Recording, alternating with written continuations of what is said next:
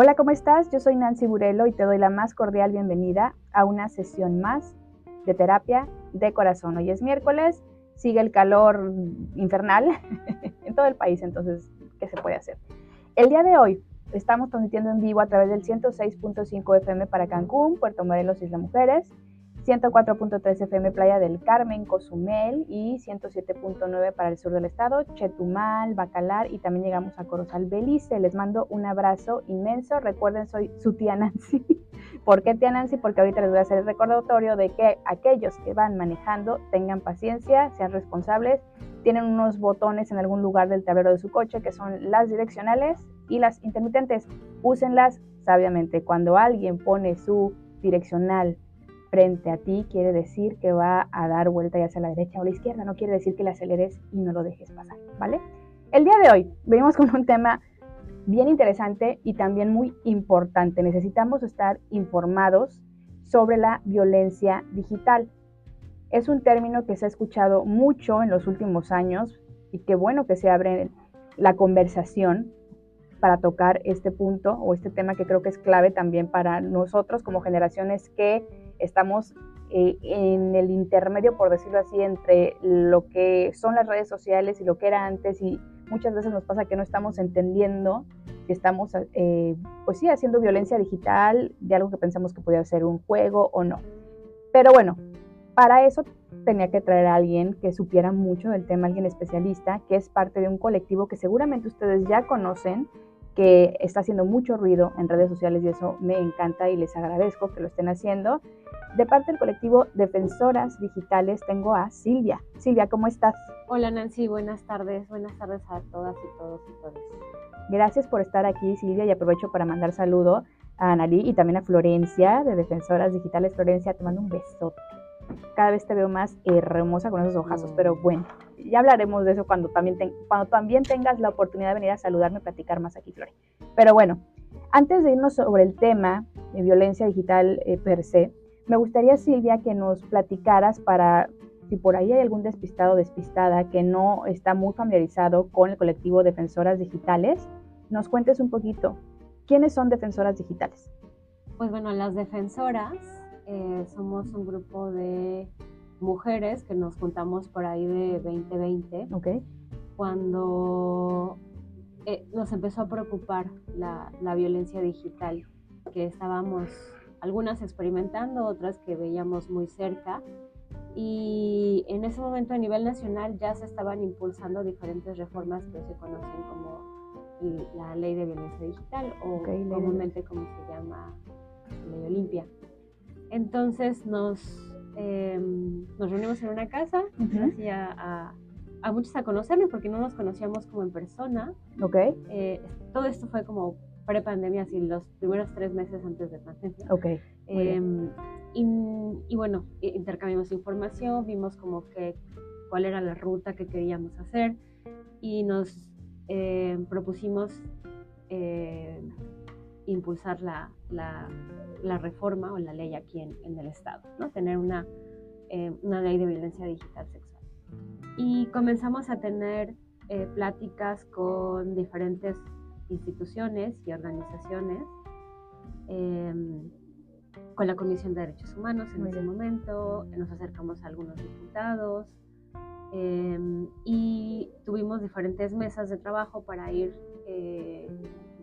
eh, elaborando eh, la ley, ¿no? En una iniciativa de decreto para modificar el Código Penal e incorpora también a la ley de acceso a una vida libre de violencia para las mujeres del estado de Quintana Roo para clasificar lo que sería la violencia digital sexual. Ok. Em, también tuvimos algunos, algunas reuniones con la fiscalía, con eh, las autoridades para saber cómo iba a operar eh, la clasificación de este delito, qué fiscalía va a ser la que, la, que la iba a, a, tomar, qué tipo de capacitación debían tener em, y cómo hacer el, la asesoría victimal. Entonces fue un trabajo bastante increíble, intenso. En realidad la reforma se aprobó bastante rápido, se aprobó ese mismo año. Em, y, y, bueno, fue aprobada por unanimidad, fue como muy Y eso fue como la parte fácil. de alguna forma. De alguna forma, porque lo que siguió fue un largo trabajo primero de difusión, de que se entendiera que, que, incluía esto de la ley de violencia digital sexual, em, cuáles eran los derechos de las, de las víctimas, cuáles iban a ser los procesos para, para la denuncia, em, que bueno, conlleva operativamente y logísticamente mucho trabajo, ¿no? Entonces, desde entonces, las defensoras nos hemos eh, como tomado a la tarea eso, primero de hacer difusión, ¿no? Tratar de, creemos que la, merecemos una, una internet feminista, es decir, una, una internet en donde nos sintamos seguras, ¿no? Eh, porque lo que sucede es que el espacio digital se vuelve una extensión del espacio real, donde también se reproducen las violencias, las relaciones de poder, las desigualdades, y en ese sentido quienes terminan experimentando cierto tipo de violencias, pues somos las mujeres. Sí, de alguna forma lo que es alarmante de lo que sucede en términos de violencia digital es esto de lo que muchas de las mujeres viven en la oficina, en casa, en temas de pues, violencia per se como la conocemos, se traslada a lo digital. Inclusive hay términos ¿no? que ya, ya conocemos o que, nos o que nos sentimos más familiarizados con, por ejemplo, el bullying, ¿no? Eh, el bullying ya está también en el mundo digital, como el ciberbullying, etcétera. Entonces, realmente es preocupante que hoy por hoy, estando en el año 2023 eh, sigamos batallando de alguna forma con estos asuntos de igualdad, de equidad, de no entender lo que es, más allá de una postura. No podemos tomar una postura si no comprendemos de qué van estos términos, estos conceptos. Y la verdad es que defensoras digitales nos ayudan mucho porque si ven sus eh, redes sociales, comparten mucha información, mucha información que es valiosa y que incluso puedes estar o no de acuerdo pero lo importante es estar bien informado para que con base en ello puedas tomar decisiones, ¿no? Decisiones que van desde la postura en un montado política, eh, a nivel social, en donde te sientes identificado, ubicado, etcétera. Entonces, ojo por favor, la intención con traer este tipo de invitados, invitadas, es que precisamente nos ayuden a informar, de alguna manera, entre comillas lo pongo, a educar a la gente que tanto consume los medios digitales que ¿por qué no, tienen, no, tendría que abrir espacio a estos canales para informarnos, más allá de un ataque, porque ojo, también la gente anda muy intensa de repente en, los medios digitales y creo que todos estamos muy polarizados, ¿no? Prácticamente el, lenguaje o el mensaje de mucha gente es, si no estás conmigo, estás contra mí, y no es por ahí, ¿ok? Entonces, ya que tenemos un poquito el contexto de, nuestras defensoras digital, digitales, Silvia, ¿qué es la violencia digital? Ok, me voy a desviar un poquito de la pregunta. Tú dale. Porque quiero como retomar algunas de las cosas que dijiste. Venga. Nosotras también parte de lo que hacemos es, o bueno, más bien nuestro marco teórico, parte de nuestro marco teórico, se basa en el respeto a la autonomía sexual y reproductiva okay. Eh, y a lo que llamamos la ciudadanía digital. El espacio digital es un espacio real, es un espacio en el que ocurren interacciones, en donde quizá a la, a la velocidad a la que ha evolucionado nos hace pensar que, que no está o como que no, pero en realidad... No, es tangible, ¿no? como si no fuera tangible, pero en realidad em, todo se queda registrado, todo se puede rastrear, hay una huella digital y parte de lo, de la, como de lo complejo de esto es que así como nos han eh, desde niños como enseñado a cómo conducirnos en la calle. bueno, no hay esa como em, traslado hacia lo digital, cómo comportarse eh, respetando la ciudadanía, los derechos de las demás personas, sabiendo los propios eh, y, entendiendo cómo, cómo tener una em, dinámica, una interacción en estos espacios de manera armoniosa, respetuosa, ¿no? sin violencia, ¿no? Entonces, eh, le apostamos justo a construir ciudadanía digital y eso se hace a través de informar y de, generar conciencia, ¿no? Claro. Como lo hacemos eh, en el espacio eh, público como lo hacemos en, lo offline, ¿no? Sí. Y, y, y, por otra parte, cuando hablamos de, de esto que, que, mencionas, de la violencia digital, específicamente de la violencia digital sexual, nosotras eh, eh, tenemos una postura de respeto a la autonomía en las decisiones de las personas este, en, en, cuanto a su sexualidad eh, y eso involucra el, el, lo, lo digital, ¿no? Eh, y, y, parte de esos derechos tiene que ver con eh, el poder estar seguras. Entonces, tomando en cuenta esto, sí. eh, cuando hablamos de violencia digital, hablamos de una violencia que tiene diferentes manifestaciones, que vale decir que no es, no es nueva. No, no. Quizá ahora es como mucho más visible porque todos tenemos una vida online mucho más activa que hace Claro. 10 años, ¿no? y además el rango de, de, de, participación, hablando de edad, se ha ampliado, ¿no? es decir, ya no solamente las personas jóvenes, sino de todas las edades interactúan sí. y cada vez más jóvenes, etc. Entonces eso sí. complejiza más la interacción. Claro, por supuesto, y, y, además me pongo a pensar estos dos años de pandemia, por supuesto que tuvo que haber aumentado claro. muchísimo el número sí. de, de usuarios y de gente que estuvo pues más pegada a la vida digital y a eso le agregamos los temas de salud mental, ¿no? Que se fueron eh, pues potencializando durante la pandemia y el anonimato que de alguna forma puedes tener también en los medios digitales, creo que es como una mezcla perfecta para una bomba, ¿no? Y, y ya sucedió.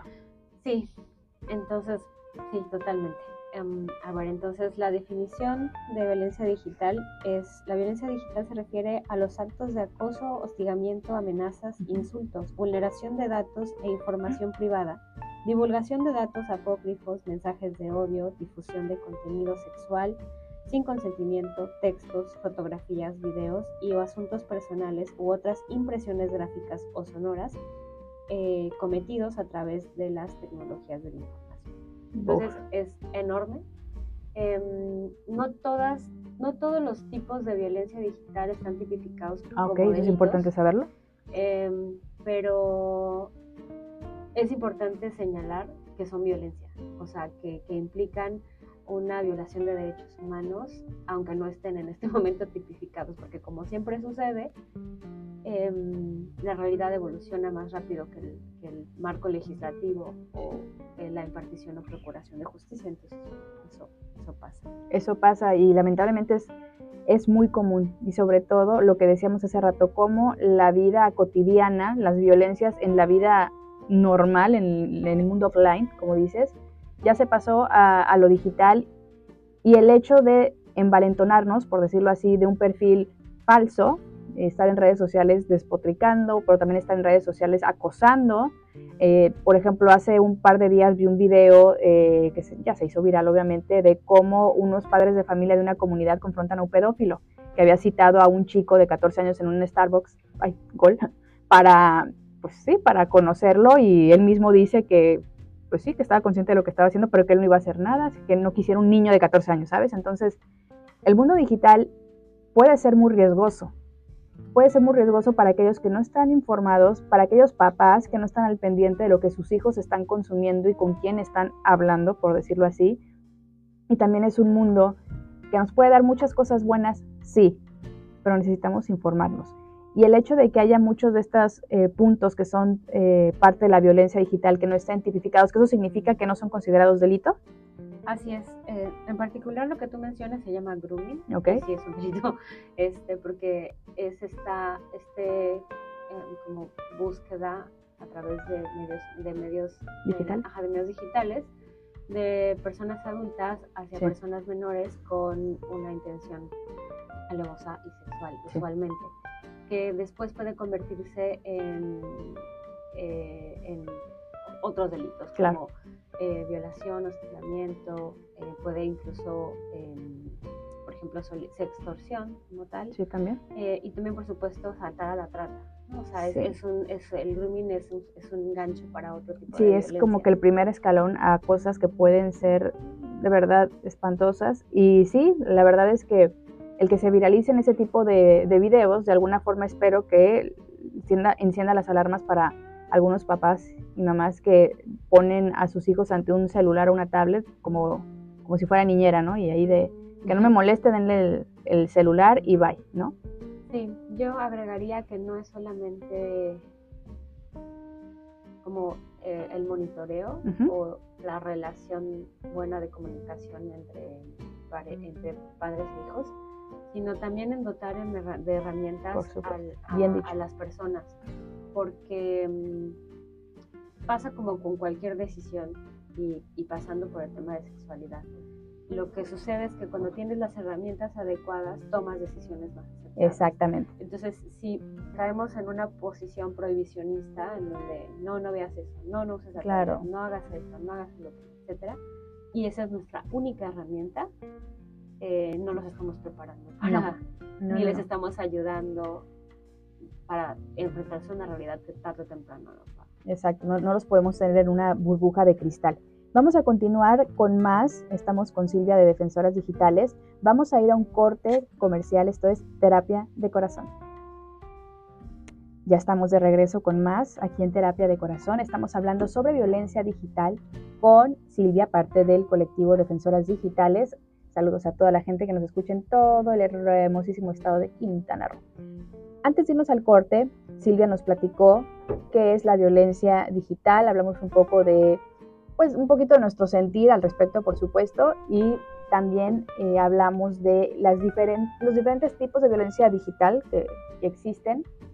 Y es un tema que creo que nos daría para más programas, pero bueno, hoy nos vamos a ir como de manera muy general, porque por supuesto que son temas que necesitamos abordar, pues como debe ser, ¿no? Y con más tiempo, pero hoy queríamos darles a ustedes como que un panorama general y que conocieran más la labor de defensoras digitales.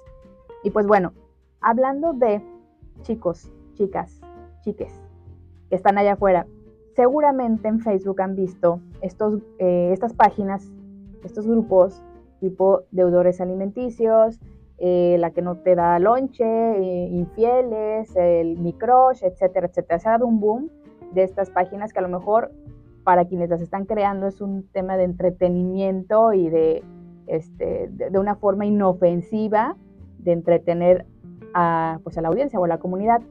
Pero si ya hablamos de violencia digital y ya nos platicó Silvia grandes rasgos de qué va, cuáles de estas eh, de estos movimientos, de estas comunidades están cayendo en la violencia digital. ¿Qué nos puedes comentar al respecto, Silvia? bastante, justo Venga. La, la semana pasada que veíamos todo esto en, que estaba pasando en las redes, que además no es, eh, no está pasando solo aquí, pues es, es, un fenómeno regional. Nos llamaba mucho la atención cómo, cómo eh, una cuenta como la que mencionas de Lonche se puede viralizar y tener 14 mil seguidores en dos días, ¿no? Oigan, si yo no aquí sufriendo por los likes, ¿qué pasa? sí, o sea, nos llama mucho la atención cómo, cómo ese tipo de contenido se volvía tan visible de una forma tan rápida y por ejemplo la búsqueda de una persona desaparecida puede claro. nunca llegar, ¿no? Este, porque también nos habla, de nuevo regreso al tema de ciudadanía digital, como qué tipo de cosas consumimos.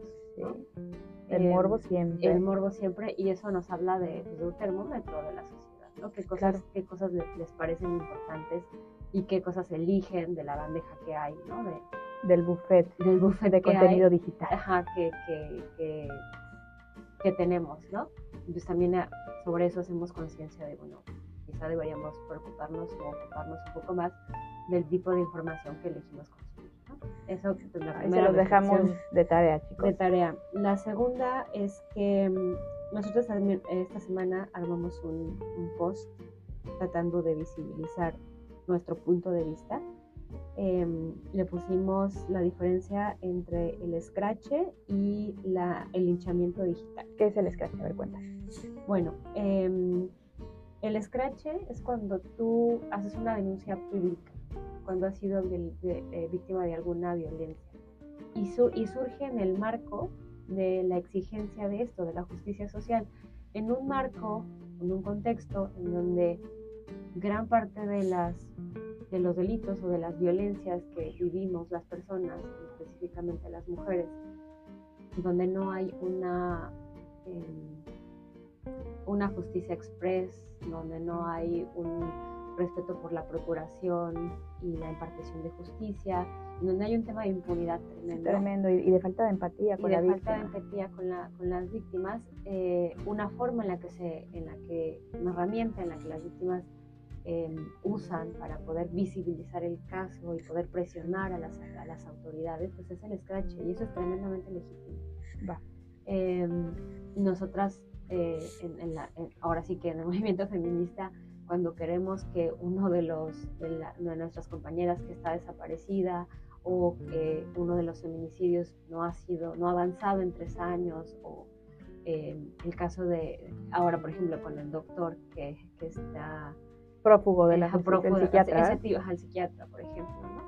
Em, el, eh, la denuncia pública sirve para eso no en nuestro en nuestro pensar eh, además, el Scratch va acompañado de, todo este impulso dentro de las instituciones. Es decir, hay una correlación entre hacer la denuncia pública y hacer la denuncia jurídica. Ya. Porque lo que está detrás del Scratch es buscar la justicia. Claro. es que eh, se primero habría que hablar de lo que se llama el derecho a la verdad. Em, no solamente, justicia no es solamente que alguien vaya a la cárcel. Justicia, por ejemplo, es reconocer primero que hubo una violación de derechos humanos o un delito, reconocer el estatus de víctima de la persona, porque en una, en una sociedad en donde sobre todo a las mujeres se nos tacha de mentirosas cuando decimos hemos sido víctimas de alguna violencia, el derecho a la verdad es fundamental para, para eh, llegar hacia la justicia. ¿no?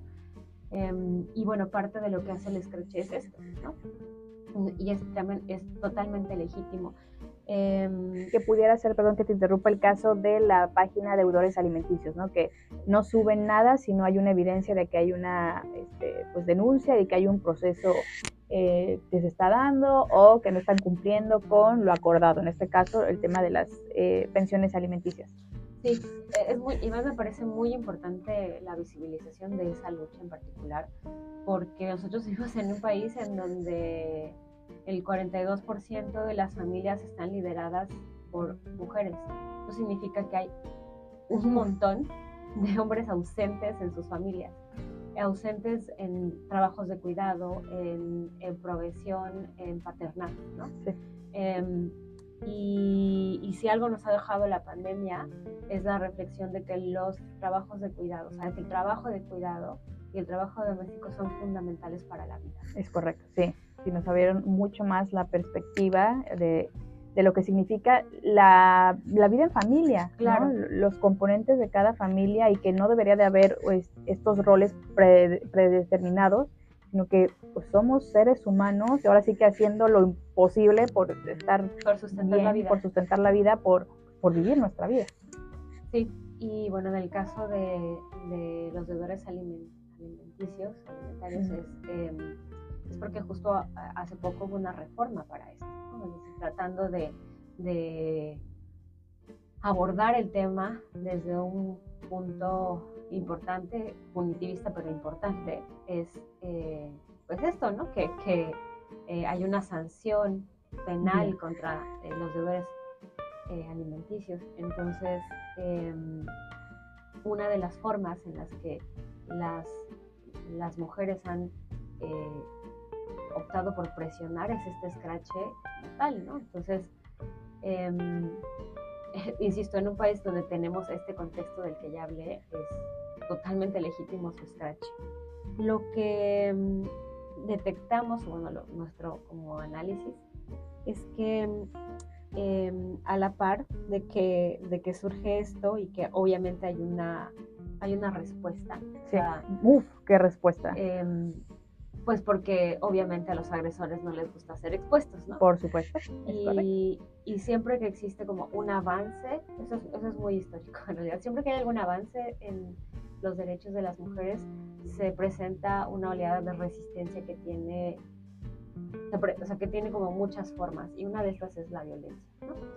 Entonces, pues sí, o sea, apenas salió la página, los, los agresores se dejaron venir y amenazas de muerte y a las pobres compañeras han, estado peleando por eso. Pero también en ese mismo contexto, como, como una forma como de,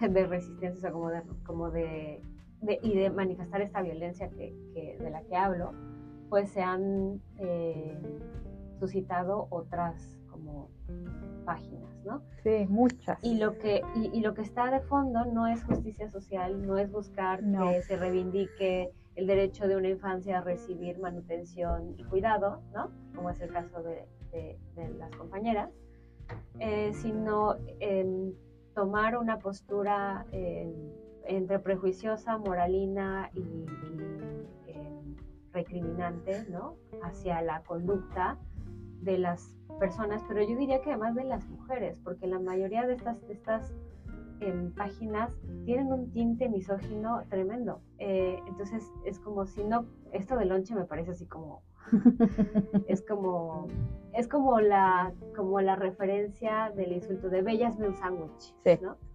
E, e, eso, eso, me suena, ¿no? Como, como cuando estás hablando de igualdad y acá con, con, con el vato y el vato te dice, ay, ya, ya, Ajá, o ya vete a la cocina. ya vete a la cocina, ¿no? Ajá. Fíjate que dentro de esa, de repente, no, tanto ignorancia del tema, sino también entrarle un poquito al juego. De broma le dije a mi esposo, pobre de ti, donde me, me subas y me denuncias, ¿no? Y yo, jajaja, Pero bueno, habemos personas que lo, tomas, lo tomamos a juego, pero realmente el mensaje que hay detrás de esas páginas, que a lo mejor quien está eh, generando ese contenido lo está haciendo por diversión, lo ve como algo inofensivo, pues, están, pues se puede meter en un problema.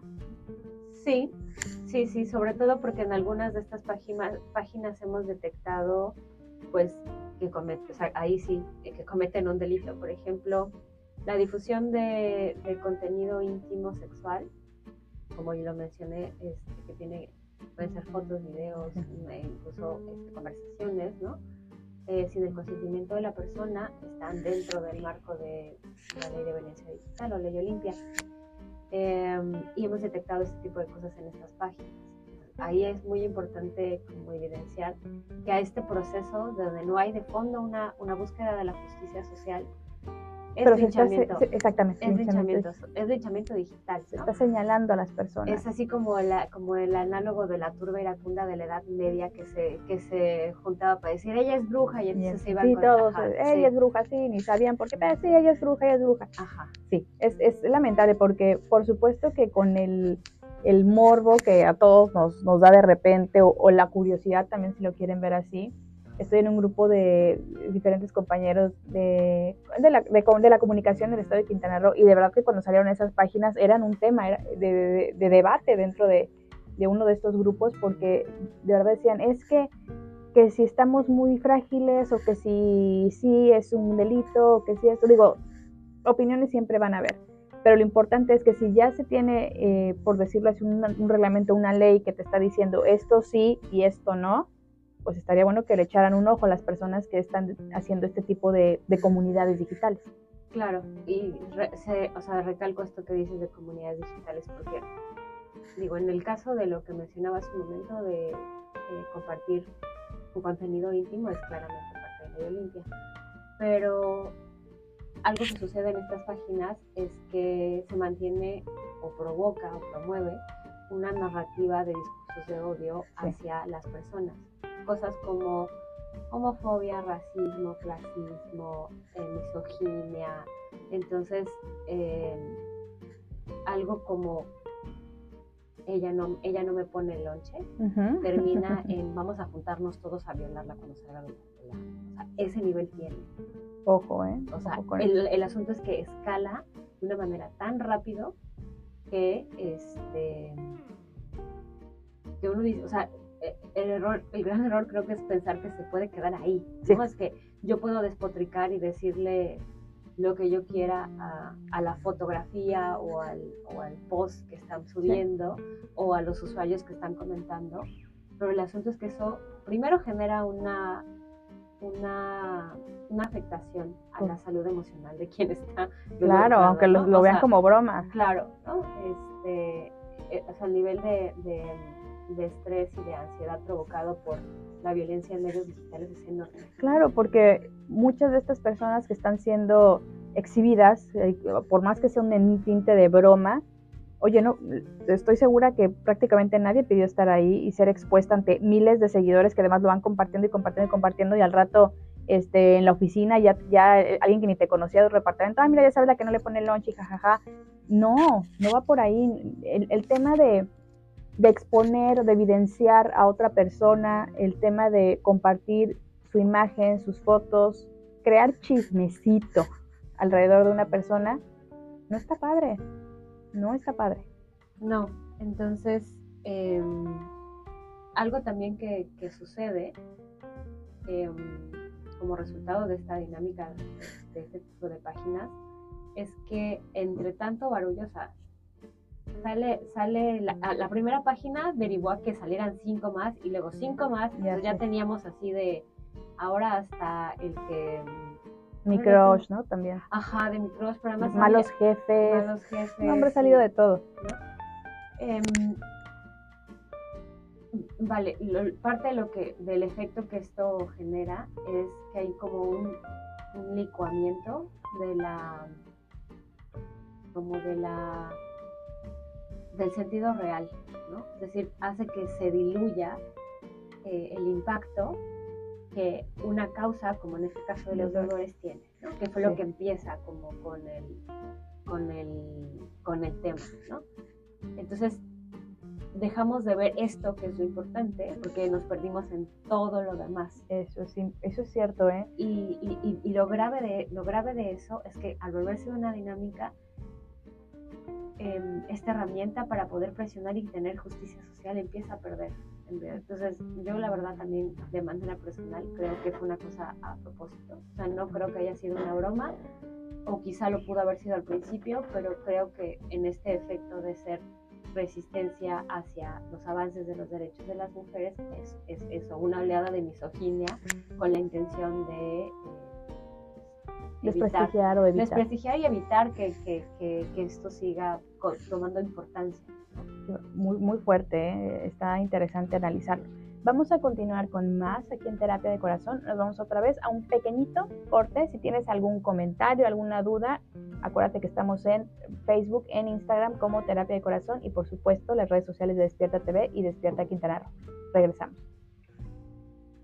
Ya estamos de vuelta con más aquí en Terapia de Corazón. Este es el último bloque pero no se preocupen porque las defensoras digitales ya tienen su, su cuartito en este condominio llamado terapia de corazón y son más que bienvenidas, ya tienen su espacio aquí. Pero para ir eh, cerrando toda la información que tenemos en estos últimos minutos que tenemos, para terminar con el caso o los casos de, de estas comunidades digitales, ¿qué consejo le darías, Silvia, a la gente que te está escuchando y que ha estado ya sea interactuando con estas páginas o que lo ven como algo chistoso que, consumir?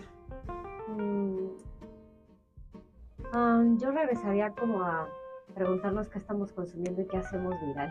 ¿Verdad? Sí. Em, yo, haría un llamado a la empatía y al reconocimiento de, de lo que, insisto, lo que estamos como reproduciendo, ¿no? Em, estos mensajes de odio, estas narrativas misóginas, ¿no? Este, y, vale, si es como el reflejo de quienes queremos ser, ¿no? Eso está horrible, porque realmente es un reflejo de lo que somos como sociedad. Sí, sí, sí. Em, también ya como en un tema hacia lo más personal, sí, sí em, invitaría como a tener más conciencia de lo que uno elige consumir, ¿no? Y, pero no, y no significa que, que, tengas que ver pajaritos y cosas todo el tiempo. Gatitos en, internet. Este, pero sí tener como una, una postura crítica, ¿no? Una, un sentido crítico de las cosas, ¿no? Em, y que sobre todo si ven eh, material que infringe la ley, ¿no? donde se esté vulnerando eh, a, alguien, ¿no? Este, lo reporten, o sea, o sea, también importa como no hacerse la vista gorda. Sí, es cierto. Sino, sino también em, reportar, este, y, también cabe decir que, este, que todo eso lo monitorea la, la policía cibernética es, parte también ahora en esta como idea de la ciudadanía digital, hay una discusión enorme sobre cuáles son las reglas en, estos ambientes virtuales. Sí, es que exacto, no hay reglas. Ponen, y quiénes lo ponen y qué implican, etcétera. Entonces, ahí en eso está metida la policía cibernética, pero también las propias empresas que manejan las redes sociales, ¿no? Sí, es impactante también todo lo que se mueve ahí. Nada más quiero hacer el, el comentario, por ejemplo, me sorprende el contenido que puedes llegar a ver, por ejemplo, en Twitter yo me la paso denunciando porque no sé ni por qué de repente en una cuenta y veo eh, contenido pornográfico, así tal cual, y reporto, y al ratito hay otra cuenta y yo así de, pues pesar no sé ni por qué me salen, en serio, no sé por qué me salen, y se me hace muy vil que esté tan al alcance de cualquier usuario, ¿no? Pero bueno, ya, iremos desmenuzando más este tipo de, de cuestiones con nuestras defensoras digitales. Pero a ver, me querías platicar y me parece fundamental que hablemos de este violentómetro de las violencias digitales. A ver, cuéntanos de este violentómetro. Sí, eh, el violentómetro es una herramienta que, se ha ido construyendo con la intención de poder reconocer la violencia, porque el primer paso para, para prevenirla, para atenderla, es reconocer que existe. Y lo que no tiene nombre. Lo que no se nombra no existe. Entonces el violentómetro, no te lo puedo pasar, pero también lo pueden buscar ustedes en las redes de la Secretaría de Gobernación y en el Mujeres. Hay una versión para la violencia digital, que es el que voy a compartir, y por supuesto hay uno en de violencia offline, por así decirlo, ¿no? Em, entonces podemos, dentro de este violentómetro es una escala larga entre por ejemplo, insultos electrónicos, es decir, el típico comentario de, ya siéntese señora. el, hater, ¿no? el, el hater, ajá. Hay una cosa que se llama stalking, que es como literal eh, rastrear, buscar, hostigar a la persona, ¿no? Eh, segundo nivel, eh, que ya es hostigamiento virtual, tiene que ver con una persecución sistemática como de estar todo el tiempo vigilando, etc. Sí. Luego hay una suplantación virtual que esa además tiene sus temporadas de repente. Em, de que de pronto te llega que alguien creó una cuenta con tus fotos. Ay, sí, ya me pasó alguna vez. Eh, e, eso es, suplantación virtual, ¿no? Y, derivado de eso hay muchas cosas, o muchos usos de, de, esa suplantación. Por ejemplo, eh, confundir a tus seres queridos, haciéndoles pensar que eres tú y pedirles dinero o alguna otra cosa, ¿no? O también, por ejemplo, eh, hacer creer que abriste una cuenta de OnlyFans y llevarte a, la cuenta de alguien. Ese tipo de cosas. Este, también está la difamación virtual que tiene que ver con cómo eh, simbólicamente golpeas como la, la reputación de la otra persona, a veces plantando mensajes falsos. Mm, ok, que también eso se da bastante, bastante. Eh, luego viene la sextorsión, que es esto de em, eh, amenazar con difundir o con alguna, con difundir el material a cambio de algo. algo sí, sí, lamentablemente también ha sido algo muy común, ¿no? Esto de si no sigues conmigo, le voy a mandar a tus papás el video donde tú y yo estamos en tal lugar o inclusive... o, o, por ejemplo, mándame, mándame material o este... Mando, eh, enseño el que ya tengo. Ajá, exacto, mándame más material. Malditos. Luego está en ese sentido la difusión de contenido íntimo sin consentimiento, que es la amenaza latente en la violencia anterior. La difusión, porque bueno, eh, quizá podríamos hacer un programa específicamente de sexting, porque hay muchas este, como em, modalidades, ideas, no, ideas. como en torno al sexting de si es, de si es bueno o no es bueno, porque eh, en realidad el sexting es una, es una práctica y es, es parte como de, de llevar la sexualidad al medio virtual, que es em, como em, de alguna forma como normal a partir de, de, la época en la que vivimos, porque lo digital es parte de nuestra vida. Pues, eh, o sea, pensar que la sexualidad no va a entrar en este, en este mundo también pues, es, es, equivocado. es, simplemente lo que decíamos hace rato, ¿no? La vida eh, offline ya vive dentro de la, vida digital y es un mundo sea, totalmente. Exactamente, uno depende ya del otro. Ajá, entonces, em, bueno, dentro de ese sí lo que hay es un consentimiento. Si yo te comparto un material íntimo y, el consentimiento se tiene contigo. ahí, sí, no es para que se lo manden a sus amigos en el grupo de WhatsApp. Ni para que lo vendas, ni para que... Lo subas a páginas. Y, para, y por supuesto, para, no es para que me extorsiones por supuesto. Entonces todo eso entra en esta, en esta modalidad. Y la última es la trata virtual de personas. Que eso también es tan, está tan latente y es algo de todos los días y los números son impactantes, de sí, verdad. Totalmente. Entonces, bueno, ¿qué, ¿qué es lo que se puede hacer cuando uno es víctima de esta, de esta sí, creo que es bien, bien, bien importante que, que toquemos precisamente el qué hacer, a dónde acudir, a la gente que nos escucha aquí en, el estado de Quintana Roo Sé que hay muchos lugares, hay muchos colectivos que brindan asesorías, etcétera. Entonces, cuéntanos, Silvia, si alguno de ustedes que nos está escuchando está siendo víctima de alguna violencia digital, ya nos eh, compartió Silvia el violentómetro como para que se den una idea de qué es lo que están sufriendo, a quién puedo acudir, porque también muchas veces pasa con adolescentes que les da miedo ir con los papás a decirles me está pasando esto. Entonces, si a lo mejor les da miedo ir con sus papás a decirle algo, ¿a dónde te puedes acercar? ¿Qué se hace?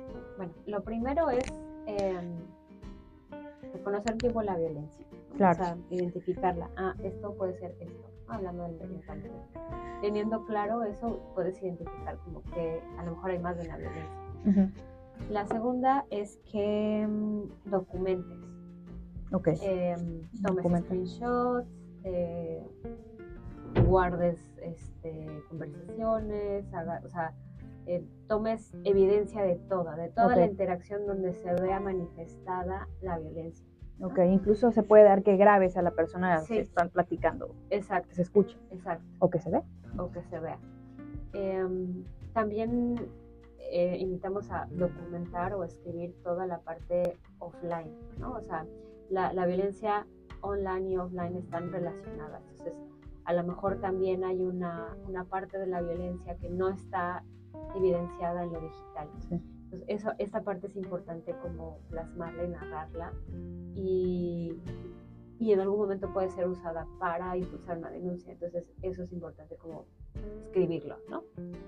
Em, para eso puedes apoyarte de otras personas, o sea, no, no necesariamente lo tienes que hacer tú porque puede ser a lo mejor choqueante estar leyendo todo al mismo tiempo.